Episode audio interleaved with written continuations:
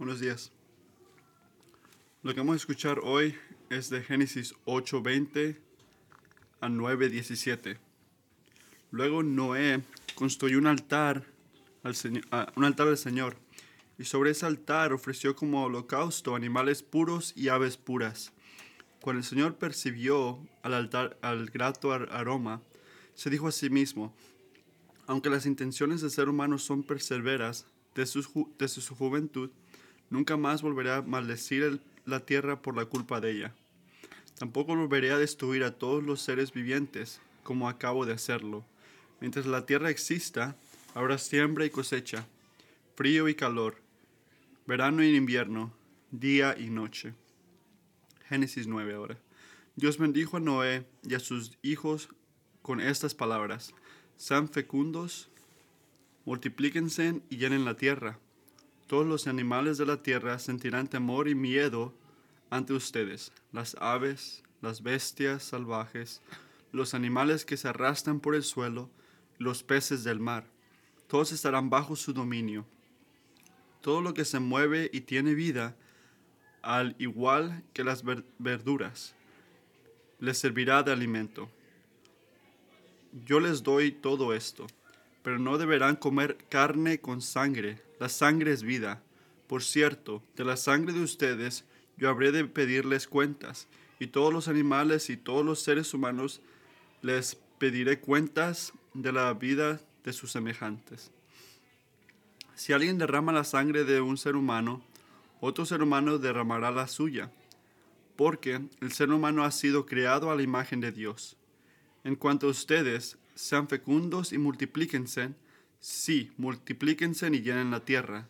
Dios les habló otra vez a Noé y a sus hijos y les dijo, Yo establezco mi pacto con ustedes, con sus descendientes, y con todos los seres vivientes que están con ustedes, es decir, con todos los seres vivientes de la tierra que salieron del arca, las aves y los animales, domésticos y salvajes. Este es mi pacto con ustedes. Nunca más serán exterminados los seres humanos por un diluvio Nunca más habrá un diluvio que destruya la tierra. Y Dios añadió, Esta es la señal del pacto que establezco para siempre con ustedes y con todos los seres vivientes que los acompañan.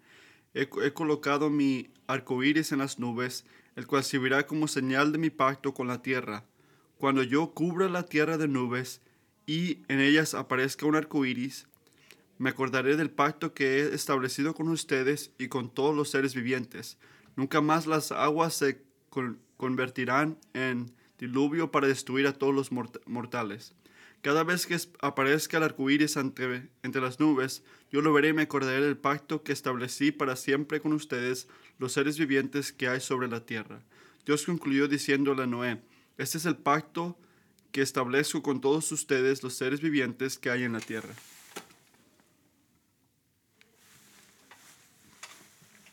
Eso era Génesis 8:20 hasta Génesis 9:17.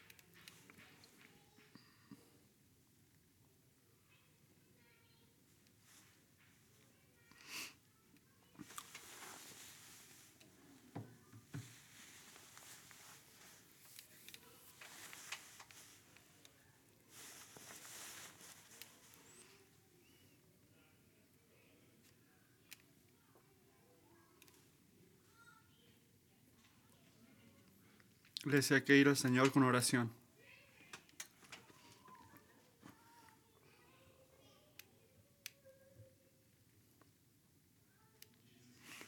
Jesucristo, como tu gente, hoy te agradecemos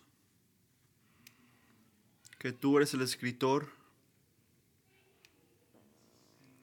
Eres el que mantiene la vida, el que preserva el mundo en el que estamos para que podamos seguir disfrutando el regalo este.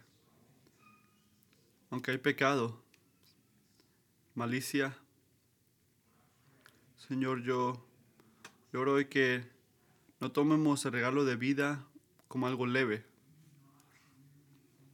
y que no nos agarremos a ti nada más como una persona que nos mantiene, pero también eres alguien que nos salvó.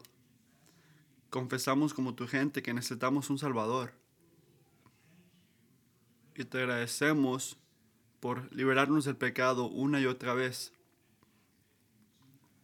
Y tú lo haces en muchas maneras diferentes, muchas maneras misericordiosas. Te agradezco por la liberación que le has dado a Jerry Clark. Gracias por traerla para atrás a la iglesia el domingo pasado, sacándola de donde estaba. Padre, oro que puedas continuarle dándole alegría a ella, que nada en este mundo lo pueda quitar. Padre, te pido, porque tú eres el que mantiene la vida, Señor, de todas las cosas. Te pido como Él está en el hospital ahorita, en dolor, en sufrimiento, que puedas ayudarlo esta semana. Y que en tu misericordia lo puedas curar, lo puedas sanar y detenerlo. Señor, te pido por los miembros en esta iglesia que están esperando que tú los pruebes, que les des una esposa, un esposo. Tú sabes que a veces esa espera, esa espera es muy difícil. Es difícil esperar por una esposa o un esposo. Así que pido que les des una fuerza ahorita, que eres un Dios que no les quita nada a la gente que está caminando bien en ti. Padre, te pido por padres que quieren cuidar de sus hijos, pero que están batallando ahorita. Al no saber qué hacer, qué decir, cómo cuidar de sus niños. Señor, te pido como una iglesia que le puedas ayudar a estos padres a tener sabiduría supernatural, que solo viene de tu Espíritu, Señor, para poder guiar a sus hijos. Dicen que si no tenemos sabiduría, te preguntamos a ti, que si te estamos preguntando y pidiendo, Señor, suplicando que le puedas dar sabiduría a estos padres. Te pido por hombres y mujeres que están batallando con, con un, este, un llamado, un llamado a llevar este, un llamado del Espíritu Santo de, que les dice que lleven el nombre de Jesucristo a un lugar que no lo conozca, que no conoce a Cristo. Te pido por esa gente que sean valientes, que puedan ir a esos lugares a buscar, hablar de Cristo, Señor. Por favor, este, ayúdales a entender el llamado que tienes en sus vidas y aceptarlo. Que no puedan dejarte, pero que puedan seguirte, Señor. Con fuerza, con alegría, también con el apóstol Pablo que lo llame, que, que puedan entender que tienen que proclamar a Cristo no importa las circunstancias. Te pido por tu iglesia en Siria.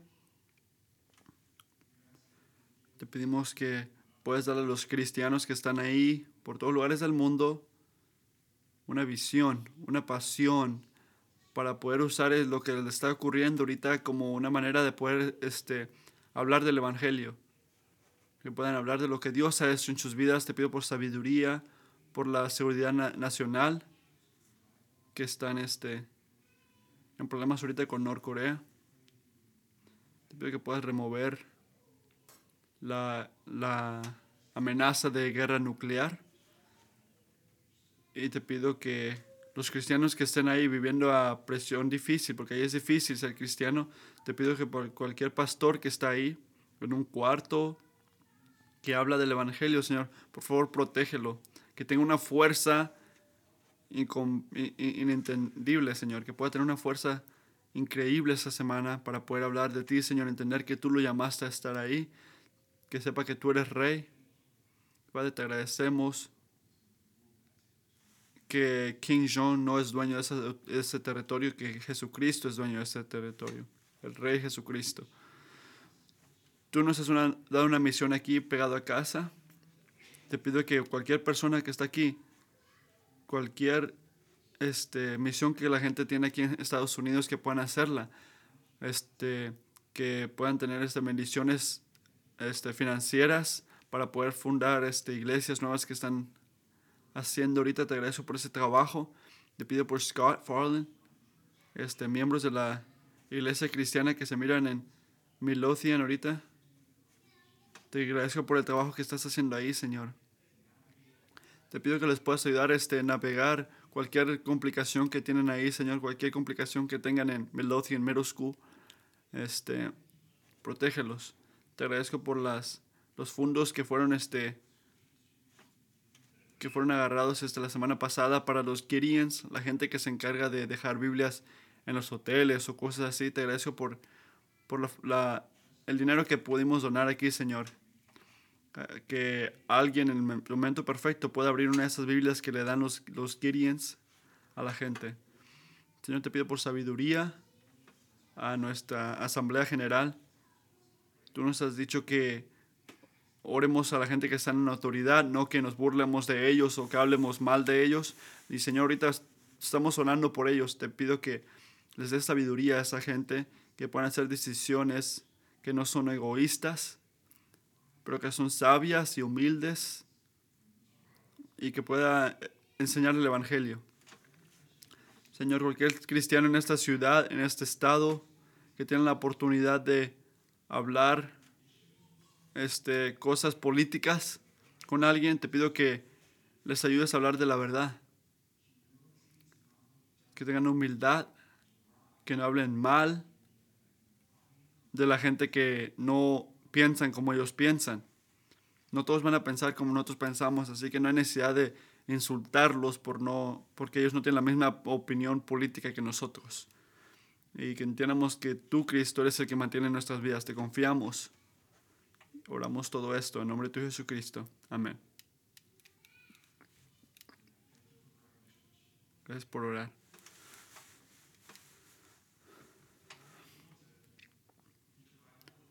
Si no pudiste abrir tu Biblia, te pido que por favor abras, abras tu Biblia a Génesis capítulo 8. Vamos a continuar nuestro sermón que se llama la recreación. Vamos a ver más ahorita esta mañana por qué esta serie es llamada recreación y no creación.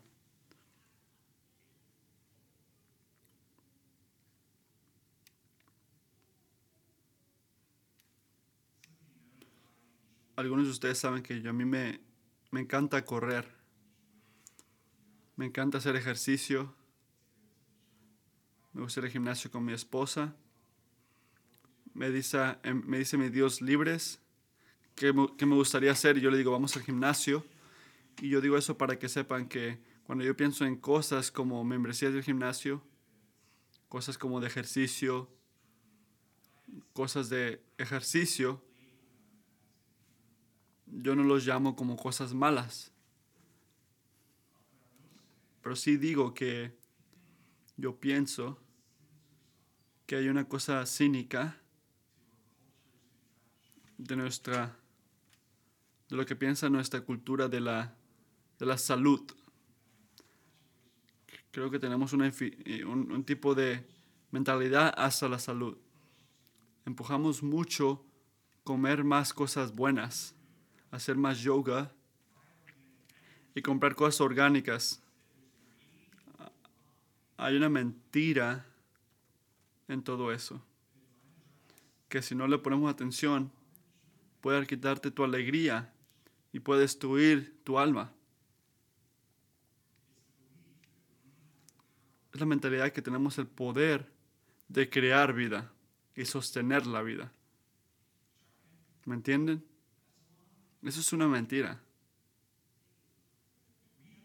Que nosotros tenemos el poder de crear la vida y sostener la vida. Si eres cristiano, tú has de entender que la vida que tú tienes es algo que te ha dado Dios, es un regalo. Y al darte este regalo, te lo confía a ti, ahora se sienta que se siente que te toca a ti salvarla ahora. Así que comes este, todo tipo de cosas sanas según, y te vuelves loco cuando fallas una vez.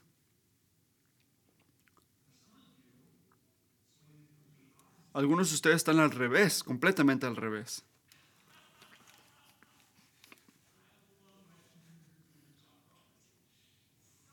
Algunos están completamente al revés, sienten la futilidad de la vida humana. Ustedes tienen una mentalidad como que, ¿qué importa? Todos nos vamos a morir, así que pásame las alitas y pásame la coca. Y en tu mente, todas esas cosas de salud, se siente como seguir una cosa de una, una, canasta llena de oro al final del, del arco iris. Así que piensa, si todos nos vamos a morir, ¿por qué tomarme mi tiempo agarrándome de la vida? No importa, de todos modos me voy a morir, así que voy a comer lo que yo quiera, piensan algunos. El camino que Cristo quiere que tomamos, cuando se trata de la salud, no es un tipo de alegría en el medio, en, medio de esas dos cosas. El camino que Cristo quiere que caminemos está en una fundación que yo digo que las dos cosas fallan, que falla la gente que es extrema y la gente que no le importa. Y creo que es el punto más importante de la escritura que acabamos de leer, que el regalo de la vida solo la puede mantener el escritor de la vida, Estoy diciendo dos cosas ahí. La vida es un regalo. El regalo de la vida solo la puede mantener el escritor de la vida. Así que, ¿qué dice cuando compra uno, come muchas alitas uno? Habla de que no le ponemos atención a nuestro cuerpo. Hablamos como no confiamos en Dios. Se nos olvida que, que la vida es un regalo precioso que debe ser recibido con gratitud y que dice la manera extrema que hay que comer todo natural. También dice algo. Creo que para entender esto, este, ellos quieren controlar su salud. Ellos como sin querer dicen que la persona que me da la vida no puede sostener mi vida, tengo que hacerlo yo. a un grupo se olvida que la vida es un regalo y al otro se le olvida que la vida es algo que Dios mantiene. A uno se le olvida que es un regalo y al otro se le olvida que Dios la mantiene.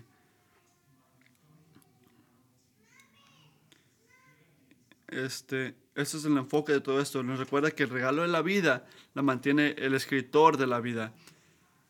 Y hay unas cosas en este, en este versículo que nos dicen esto.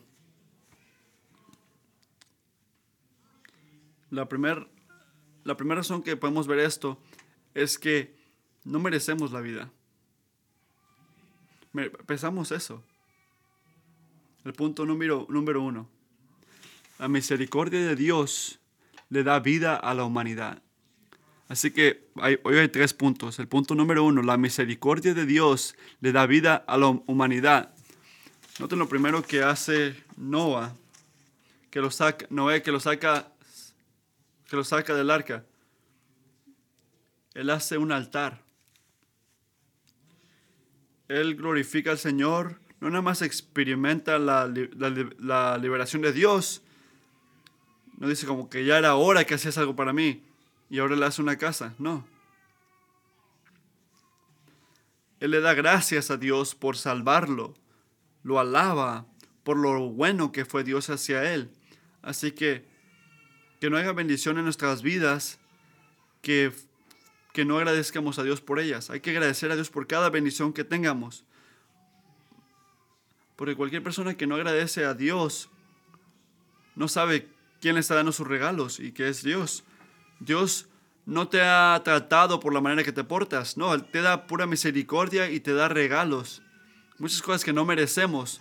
Él te ha santificado, Él te ha, él te ha este, te ha hecho puro, te ha cuidado. Así que hay que recordarnos que cada bendición que tenemos es regalo de Dios, no algo que merecemos. Hay que bendecir el nombre del Señor. El Señor liberó a, a, Noé y Noé lo bendijo. Le dio, le hizo el altar. Pero no lo hizo de cualquier manera. típica que, se, que le gustaba a él. Él alabó al Señor de una manera que el Dios requería. Entiendan eso. Miren otra vez a Génesis 8:20. Hablo que Dios, hablo que Noé le, dio este, cosas puras en el altar para darlo como ofrendas. No significa que los bañó, aunque necesitaban eso, pero no se trata de que los bañó. Al decir que un animal es limpio, es decir, que está puro para una ceremonia, fue aceptable como alabanza al Señor. Pero ¿cómo se sabe que no, que no era puro? ¿Cómo sabía que este y ese animal eran puros y que eran limpios para el sacrificio? Génesis no nos dice eso. No, sabe cómo, no sabemos cómo Noé sabe que es un animal puro. Pero sabemos que la gente de Israel, cuando recibieron esto, ellos inmediatamente hubieran entendido que Noé no estaba alabando al Señor en una manera que él quería. Noé estaba alabando al Señor en una manera que Dios dijo que lo haga así, una manera que Dios requería. Así que su alabanza al Señor tenía todo que ver con la palabra del Señor. Así que, ¿qué nos recuerda esto? Que nunca podemos venir a Dios y decir, a mí me gustaría hacer esto para ti, así que por favor ayúdame a mí. Alabamos al Señor en la manera que Dios requiere. Él te dice cómo alabarlo, qué quieres que hagas. Así que Noé no nada más lo alabó como Dios dijo, pero lo alabó de una manera que Dios lo hizo posible. Así que recuerdas Génesis 6 y 7, fue el Señor que le dijo a Noé que traiga un par de cada animal, un hombre y una mujer. ¿Para qué? Y siete pares de los animales limpios. Pero ¿por qué reservó siete pares de los limpios? A los puros. Muy simple. Porque después de la, la, inundación, para que Noé pueda alabar al Señor de la manera que él requería, es la parte más importante. Versículo 21. Esto es cosa de alabanza. Hay algo que aprendemos aquí de nuestras vidas. Pónganle en atención al, efecto de esto, lo que Dios, lo que Dios no es. Y lo que se trata de lo que Dios requería y lo que Él podía. Dios dijo, mientras la tierra exista, habrá siempre cosecha y todo. Dice que el Señor no va a destruir, no va a destruir el mundo por la culpa del humano nunca mataré a todas las bestias como lo hice. Mientras la tierra exista, habrá siempre cosecha y siembra, frío y calor, verano, invierno y día y noche. No, espero que no lo miren eso como algo raro.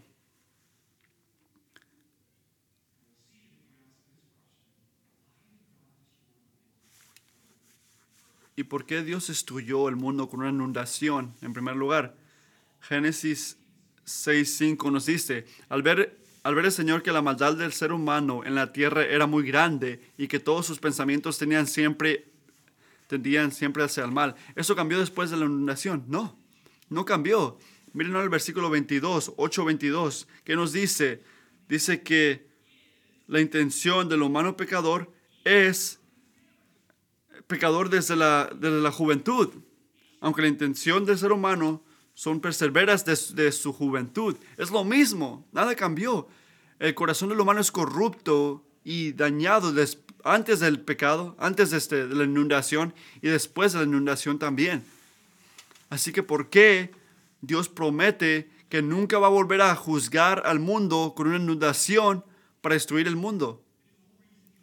Si la razón que trajo la inundación era para terminar esa manera maligna, pero continuó después de la inundación también.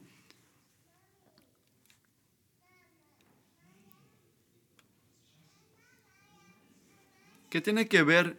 ¿Qué, ¿Qué, requiere el pecado? ¿Qué requiere ser rebelde ante el Señor? ¿Qué merece? Merece la muerte. Cada vez que uno peca, merece la muerte. ¿Qué ocurre en Génesis 8, versículo 21? ¿Qué ocurre ahí? Un animal se muere. Un pájaro se muere. Para que Noé y sus hijos no tuvieran que morir. Así que Noé sacrificio, este, sacrificio este, el pecado, este pájaro para...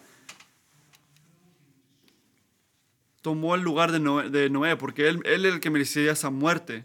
Era ese sacrificio. No, era, no tenía nada que ver con Noé, este, su salvación. Fue la misericordia de Dios que, tuve, que tuvo con él. Dios tenía toda razón de matarnos a todos, cualquier generación. Si hubiera un juicio, Dios tiene todo derecho. La condición de la humanidad después del juicio no cambia. Así que el juicio no altera o cambia nada. Él tiene todo derecho de destruirnos en el juicio. Solo hay una razón por la cual no la hace. Por la gracia y su misericordia hacia nosotros. Tenemos un Dios misericordioso. Mucha gente piensa que tenemos un Dios misericordioso, que todo bien. Bueno, la Biblia dice que Dios es misericordioso, no dice que Dios es alguien bueno. Dice que Dios, por su voluntad, no darnos el juicio que merecemos. Las, este, consecuencias de nuestros pecados. Pero nunca este, dejará eso por la justicia. Dios no es bipolar. ¿Qué quiero decir al decir esto? No es misericordia, misericordioso un día y justo el siguiente día. Misericordioso, justo, misericordioso, justo. No es bipolar. Su misericordia es justa y su justicia es misericordiosa. Así que, ¿qué significa para nosotros? Significa que para nosotros poder experimentar la misericordia de, Dios, Dios tiene que proveer una manera para justificar su justicia. No justificar, pero para obtener justicia. Así que era, era lo que Dios hizo con el pecado. Tuvo que hallar una manera que ese pecado sea pagado. Lo que nos puede salvar es lo que nos salva a nosotros, la misericordia que nos salva a nosotros. Así que Él todavía es justo, pero en su justicia es misericordioso. Buscó una manera para que nosotros no paguemos esa muerte que merecemos. Todo como ovejas eh, hemos, este, nos hemos perdidos. Y en Cristo está la iniquidad para poder salvarnos a todos. El sacrificio de Jesucristo fue como el sacrificio de Noé, excepto que el sacrificio de Cristo era completamente mejor. ¿Pero por qué digo eso? Porque el sacrificio de Noé recibió misericordia física, una promesa de Dios que nunca volvería a destruir el mundo. Eh, ¿Pero qué hizo la, el sacrificio de Cristo? Lo que hace es que nos da una, una misericordia espiritual, no es física, es física pero espiritual, algo que viene de Dios, que viene de fe en el Hijo y, nos podemos, y podemos tener vida eterna con Dios. Así es como el sacrificio de Noé, pero es infinitamente mejor. Pero ¿cuál es el punto de estos versículos? Es que todos nosotros hemos pecado ante el Señor. ¿Y merecemos qué? Merecemos muerte, no merecemos la vida. Así que cuando recibes el regalo de la vida, no es porque Dios nos está dando lo que merecemos, es porque Dios es misericordioso hacia ustedes. Punto número uno. La misericordia de Dios le da vida a la humanidad. La misericordia de Dios le da vida a la humanidad. Es la primera razón por la cual el regalo de la vida la mantiene el escritor de la vida. El punto número dos. Las bendiciones de Dios sostienen la vida del humano. Así que punto número uno. La misericordia de Dios le da vida al, humano. Y el punto número dos, la bendición de Dios sostiene la vida del humano. Dios nos da bendición. Les dio bendición también a Noé y a sus hijos. En su palabra les dio promesas, el propósito una provisión, una protección que le da a la vida a ellos. Y lo podemos ver en el versículo 8, en este punto, lo podemos ver cómo el escritor mantiene la vida. Así que escuchen esto. El versículo número 1 y 7 del capítulo 9 son idénticos y se agarran de que Dios sostiene la vida del humano. Él les da propósito. Mira el versículo número 1, capítulo 9 de Génesis. Dios bendijo a Noé y a sus hijos con esas palabras. Sean fecundos, multiplíquense y llenen la tierra. Y si has estado aquí en los domingos por ya buen tiempo, no es la primera vez que Dios ha dicho esto. Cada vez que veas algo así, este, lo has escuchado antes. Hay que poner atención, no, lo, no está ahí por coincidencia. Lo dijo Adán y Eva en el jardín y ahora lo está diciendo aquí. Es la misma misión y porque Dios le da esto a Noé, la misma misión que le dio a Adán y Eva, nos dice dos cosas muy importantes. Escúchenme. En primer lugar, nos dice que Noé es como un tipo de segundo Adán. Él representa a la humanidad como Adán lo hacía. Así como va Noé, van los demás. la derramación del pecado ni, ni la inundación no han alterado el propósito que tiene Dios. Lo que quiere Dios continuó igual. El pecado ni la inundación cambió lo que Él quería desde el principio. Dice que sigan multiplicándose. multiplicándose. Hay que creer que Dios tiene un propósito para nuestras vidas. En tu mente lo vas a entender. Pero cuando pecas, cuando haces lo que sabes que está mal, sientes que ya no tienes propósito.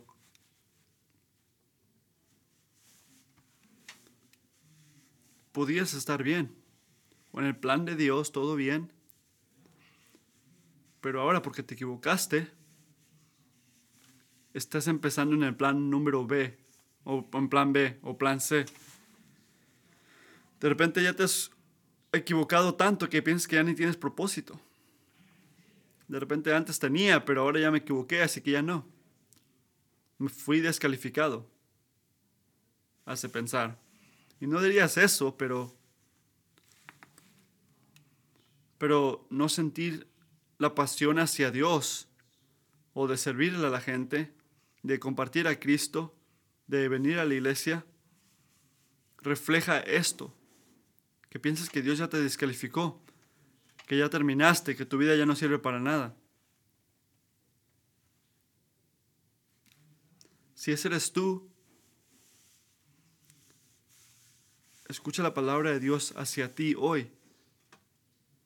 El propósito del Señor para tu vida no cambia porque hay pecado en tu vida. El propósito de Dios para tu vida no cambia por la presencia de pecado en tu vida. ¿Hay consecuencias por el pecado? Claro que sí, hay consecuencias por nuestros pecados. Las circunstancias este, no son diferentes porque pecaste antes. Tu pecado no destruye la presencia o el plan que tiene Dios para ti. Claro que no. Eh, el propósito no cambia. El pecado no cambia el plan de Dios. Lo que hace Dios y reafirma con Noé es la misma misión que le dio Adán y Eva. Nos recuerda que aunque cambien las circunstancias, el propósito de Dios para nuestras vidas no cambia.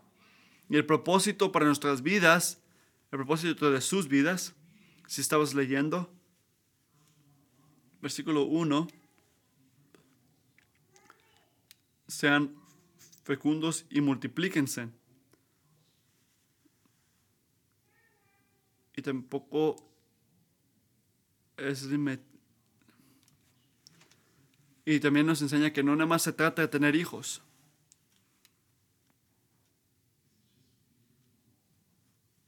Uno debe pensar, nada más se trata de tener hijos y ya. No puede ser nada más eso. Sean fecundos y multiplíquense y llenen la tierra. Pero también se trata de dominar el mundo. Cualquier cosa que se mueva en este mundo. No hemos visto eso antes. ¿Qué nos recuerda? Que Dios le dijo a Adán que domine el mundo representándolo a Él. Que tome todo lo que hizo Dios, todo lo que Él creó. Y tomarlo y diseñarlo y escribirlo y pintarlo. Y enseñarlo y protegerlo y construirlo de una manera que podamos ver la humanidad en Él. Pero ¿dónde está todo eso en Génesis 9? Nada más ahí se ve que hay que, multiplicarnos. Miren el versículo 2. Todos los animales de la tierra sentirán temor y miedo ante ustedes.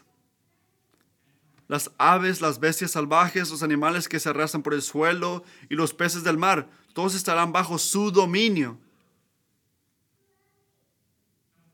El punto de ese versículo no es que Noé tenía un un animal, un león, y después de la inundación salía a escapar su, su león. Se trata de que después de la inundación Dios afirma y adelanta el dominio, el dominio del humano sobre el resto de la humanidad, sobre el resto del mundo. El humano domina este mundo. Así que en Génesis 1 le dice a Adán que refleje su imagen al mundo para dominar la creación. Y en Génesis 9 le dice otra vez exactamente lo mismo a, a Noé al decirle que también tiene ese mismo dominio hacia el mundo que le había dicho a Adán al principio de Génesis. Dios le da el dominio, nos da el dominio. No se trata de que lo, le da otra nueva fuerza o algo así, no, le está recordando que tú tienes dominio sobre los animales de esta tierra.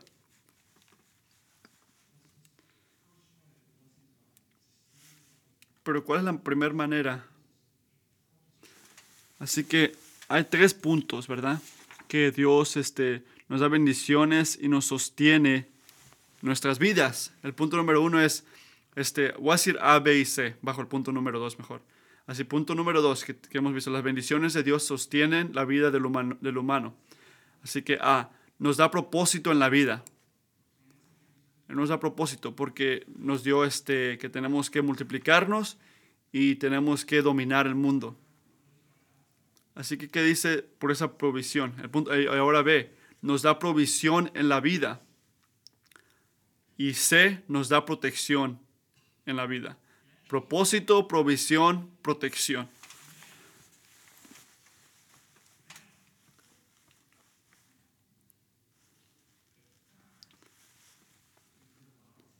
Porque podemos comer todo, no significa, jóvenes, que es inteligente comerse todo. O que tenemos como humanos este derecho para comernos lo que quieramos. Si miras en Génesis 9, versículo 3, no dices que tienes que comerte todo. No hay nada malo con vegetarianos, pero, pero ¿qué nos dice el versículo 3?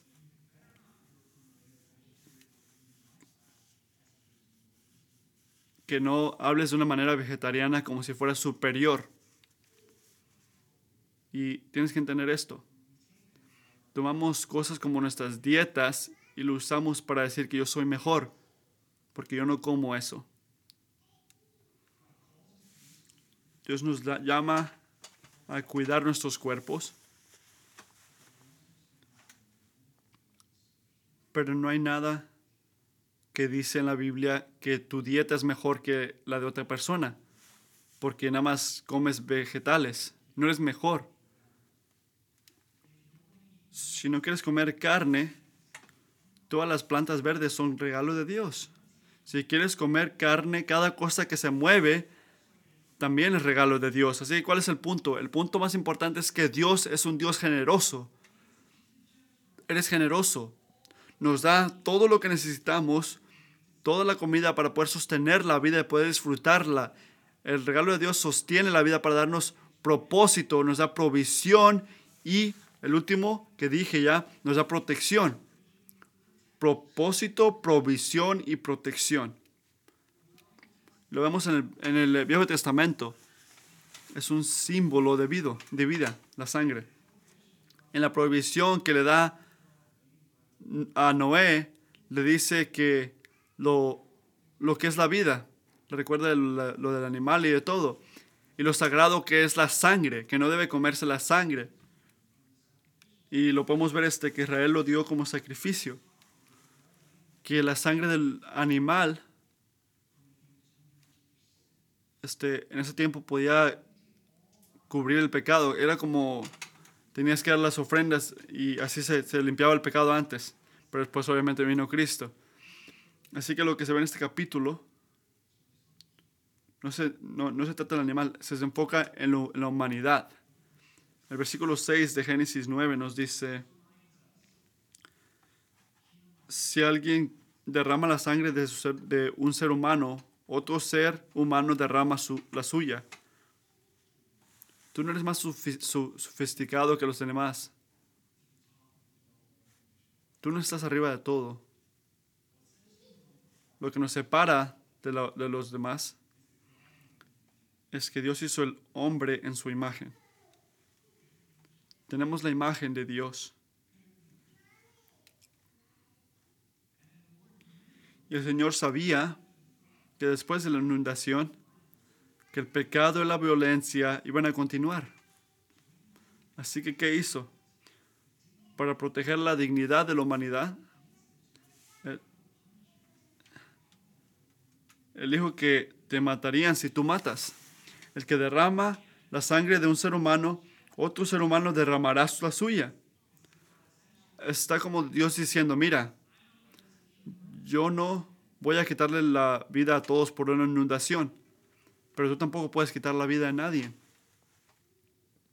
Yo no puedo quitarle la vida a alguien por una inundación o así, pero tú tampoco puedes quitarle la vida a alguien. Caín, Caín le quitó la vida a Abel. Mató a su hermano. Y el Señor nos dice en el capítulo 9, versículo 5, si alguno de eso hace, hace eso también, yo voy a encargarme de esto. En versículo 5, yo me encargaré de esto, porque tú tienes que cuidar de tus hermanos. Caín no aceptó esto. Pero era verdad. Tenemos una, una responsabilidad de cuidar la vida de la gente a nuestro alrededor. No tenemos que decir, oh, yo no sé qué pasó ahí. No me involucren en eso. Somos cuidadores de nuestros hermanos. Tenemos que cuidarnos los unos a los otros. Dice aquí que si le quitas la vida a alguien, Dios, Dios pondrá a alguien que te quite la vida a ti también. Pero ¿cuál es el punto? Que no importa lo débil, no importa lo fuerte, la vida es un regalo de Dios. Y por eso el regalo de la vida mantiene nuestras vidas al darnos propósito, provisión y protección. Así que la bendición de Dios sostiene la vida y lo hace al hacer esas tres cosas, que es propósito, provisión y protección. Y el punto número tres, el pacto de Dios preserva el mundo del humano.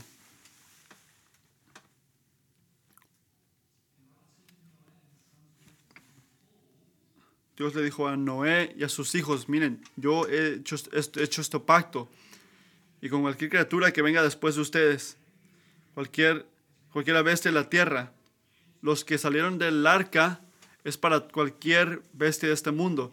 El versículo 11 nos dice, este es mi pacto con ustedes, nunca más serán exterminados los seres humanos por un diluvio, nunca más habrá un diluvio que destruya la tierra. Hay que recordar que cuando el Señor nos dice, miren, este es mi pacto y con la gente que viene después de ustedes. Cuando Él dice esto, no está empezando una nueva relación con la creación. Está reafirmando una relación que empezó desde Génesis 1 y está continuándolo ahora en Génesis 9. No es algo nuevo, está repitiendo. No es una nueva relación, lo que está cambiando es este, el pacto en el contexto de esta relación. Y no es un... No usamos la palabra pacto mucho. No lo usamos. Pero es una palabra muy importante, es una palabra bíblica. Porque la historia de la Biblia puede ser describida en diferentes pactos que nos ha hecho Dios con su gente. Y nos gusta lo que dice alguien, dice que, que, que es un pacto, es tomarse una obligación de hacer algo. Eso es lo que significa un pacto. El, es tomarte una obligación de hacer algo, una obligación. Así que, ¿qué es, la, qué es el pacto que hace Dios? La obligación que se toma en versículo 9. Digo, en Génesis 9. El pacto es que nunca va a volver a destruir el mundo en, una, en, una, este, en un diluvio, una inundación, que no va volver a hacer eso. Y hay cuatro características de este pacto que hizo Dios.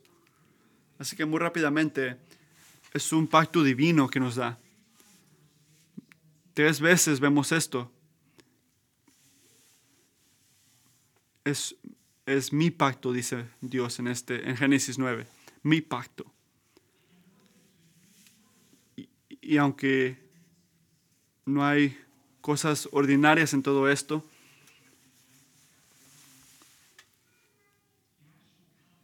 el pacto por sí mismo no tiene nada que ver con nosotros.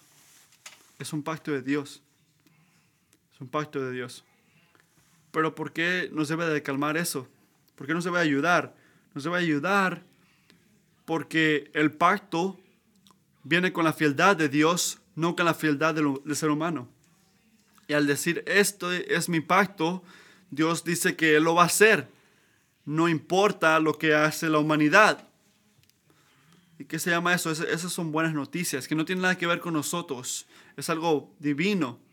El segundo punto, este, el, del, bueno, hay tres puntos importantes que les repito ahora para que se acuerden. La misericordia de Dios le da vida al ser humano. El número dos, la bendición de Dios sostiene la vida del humano. Y el número tres, el pacto de Dios persevera el mundo del humano. Y del punto número tres hay cuatro cosas importantes. La primera del, del, número tres es, es un pacto divino. Segunda, un pacto meditado. Y un pacto visible. Un pacto que resiste todo. Así que Él es responsable por nuestras familias, por la creación. Y como va todo esto, este, Él está encargado de todo. Está en la mano de Dios. Pero ¿por qué es importante entender esto? Que es, este, es un pacto que es meditado. Es importante tener esto porque necesitamos ver que este pacto empieza con el humano y es dirigido hacia el humano. Empieza con el humano y es dirigido hacia el humano. ¿Qué quiere decir esto? Piensen en esto. Muchos dirían que el Evangelio de Cristo es este. Dios está cuidando a todo su mundo. Ese es el Evangelio. No dije que sí es verdad. ¿Es el Evangelio esto? No es el Evangelio. El Evangelio es que Dios está cuidando a los pecadores en Cristo. Uno de los resultados del Evangelio es que la salvación del humano estará por toda la creación en Cristo. Y es lo que tiene que ver este pacto en Génesis 9, que debemos esperar esto. Lo que hace Dios hacia el humano, también va para eso la creación. Dios está en cargo, no está en nuestras manos. Es, es algo meditado, Él está en medio de todo también. hay que entender que Dios está preocupado por todo, nada más por todo, las criaturas de este mundo. ¿Sabes cuántas veces toda la carne, toda la carne, cada, cada cosa, cada criatura, Dios está encargado de todo, de cada criatura de este mundo? ¿Qué nos enseña esto?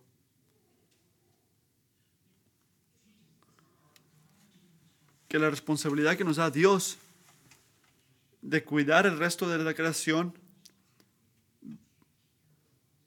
se trata de cuidar de la creación de Dios. Hay que ser fieles. Tenemos que cuidar de la creación de nuestro Dios. Cada criatura no es algo político o algo liberal o algo que le hace a la gente que le gusta cuidar el mundo. No, es algo que nos llama a Dios a hacer, cuidar sus criaturas, es algo bíblico. Es una prioridad. Tenemos que entender esto, que no se trata de algo que debemos, que, que, que, si queremos lo hacemos. No, Dios quiere que lo, que lo hagamos porque, uh, porque Dios le importa a cada criatura de este mundo. Y muy tristemente son los cristianos que dicen, hay que dominar el mundo, hay que destruir. No, hay que cuidar el mundo, guiarlo, la manera que lo hace Dios. Es un pacto divino, algo meditado y algo visible. Dios nos promete misericordia, versículo 15. Me acordé de ese pacto que he establecido con ustedes y con todos. Nunca más las aguas se convertirán en un diluvio para destruir a todos los mortales. Es algo visible. ¿Cómo hace esto? Lo podemos ver en un este, arco iris. Dios nos da un arco iris, es algo visible. Podemos verlo en, un tipo de seña. Y en este pacto no, era una excepción. Cuando, cuando le pega la luz al agua de una manera especial y hay un arco iris, es algo de Dios. ¿Sabes qué estás viendo? Nada más estás viendo algo hermoso. Una cosa nada más que puedes ver ahí es algo espiritual, un pacto que nos dio Dios, un testimonio de Dios, que Él es fiel y que va a mantener su pacto con toda la creación. Estás viendo una señal, un testimonio que podemos seguir disfrutando esto porque Dios nos prometió esto, era un pacto. Podemos ver su misericordia en ese arco iris. No tuvo que hacerlo visible, nada más tenía que decirlo: hey, no lo volveré a hacer. Pero ¿qué hizo? Nos enseñó el arco iris para poder alabarlo en eso. Es, es algo visible. Se acomoda a nosotros y dice: Yo te voy a dar algo físico, algo visible, una seña que puedas ver que yo te he hecho este pacto, porque te amo.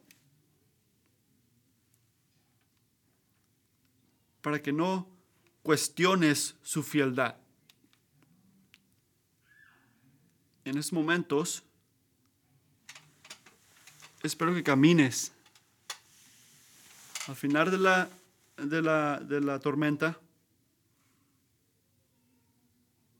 y que mires a, a, las nubes que están llenas, que acaban de caer mucha lluvia y que mires un arco iris.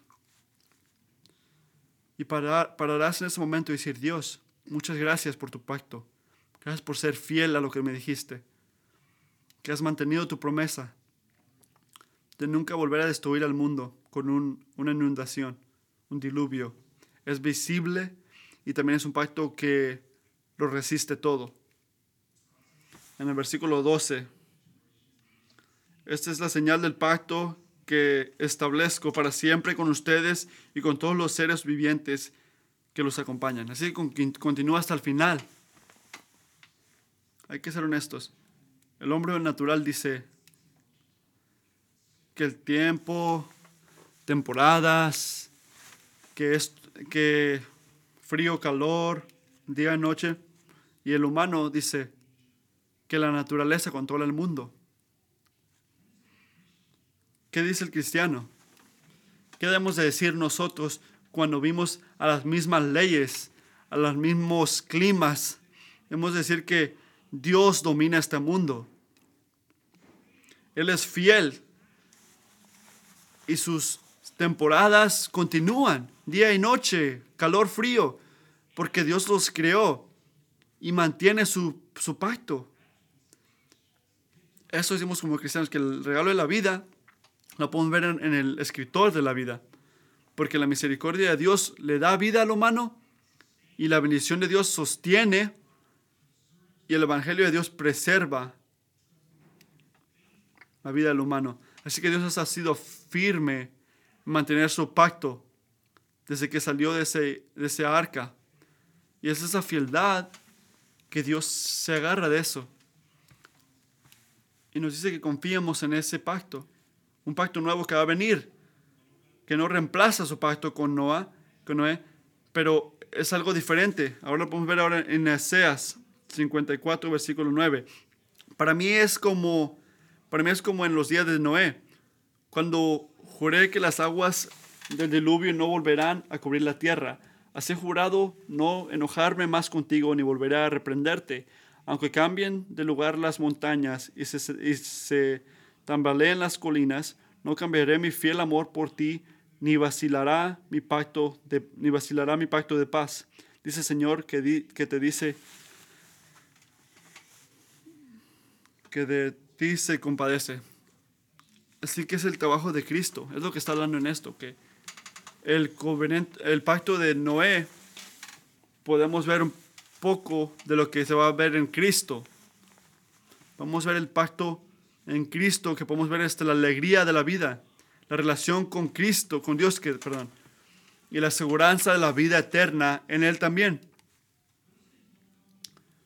No vienen por el pacto de Noé, vienen por el pacto de Cristo, que podemos tener relación con Dios, podemos ser perdonados por los pecados y tener vida eterna en Cristo. Para terminar, les quiero decir estos. Recuerden el regalo de la vida. Está dominado por el escritor de tu vida. Ese regalo te lo dio Él. El, la tierra continuará, pero tú morirás. Y en ese día, el Señor te va a preguntar sobre esta vida. No te esperes para prepararte para ese día.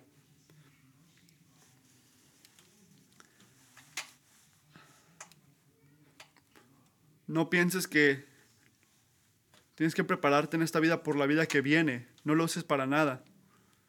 Porque el autor de tu vida quiere ser el salvador de tu vida. Así que corre a Cristo. Confía en Cristo. Confía que Él te va a salvar de tus pecados. Él te, en el pacto de Cristo agarrará salvación. Él no fallará en eso. Él te salvará. Y no nada más te mantendrá. Él salvará tu vida porque Él es un Dios fiel, el autor de tu vida es el que mantiene tu vida. Hay que orar.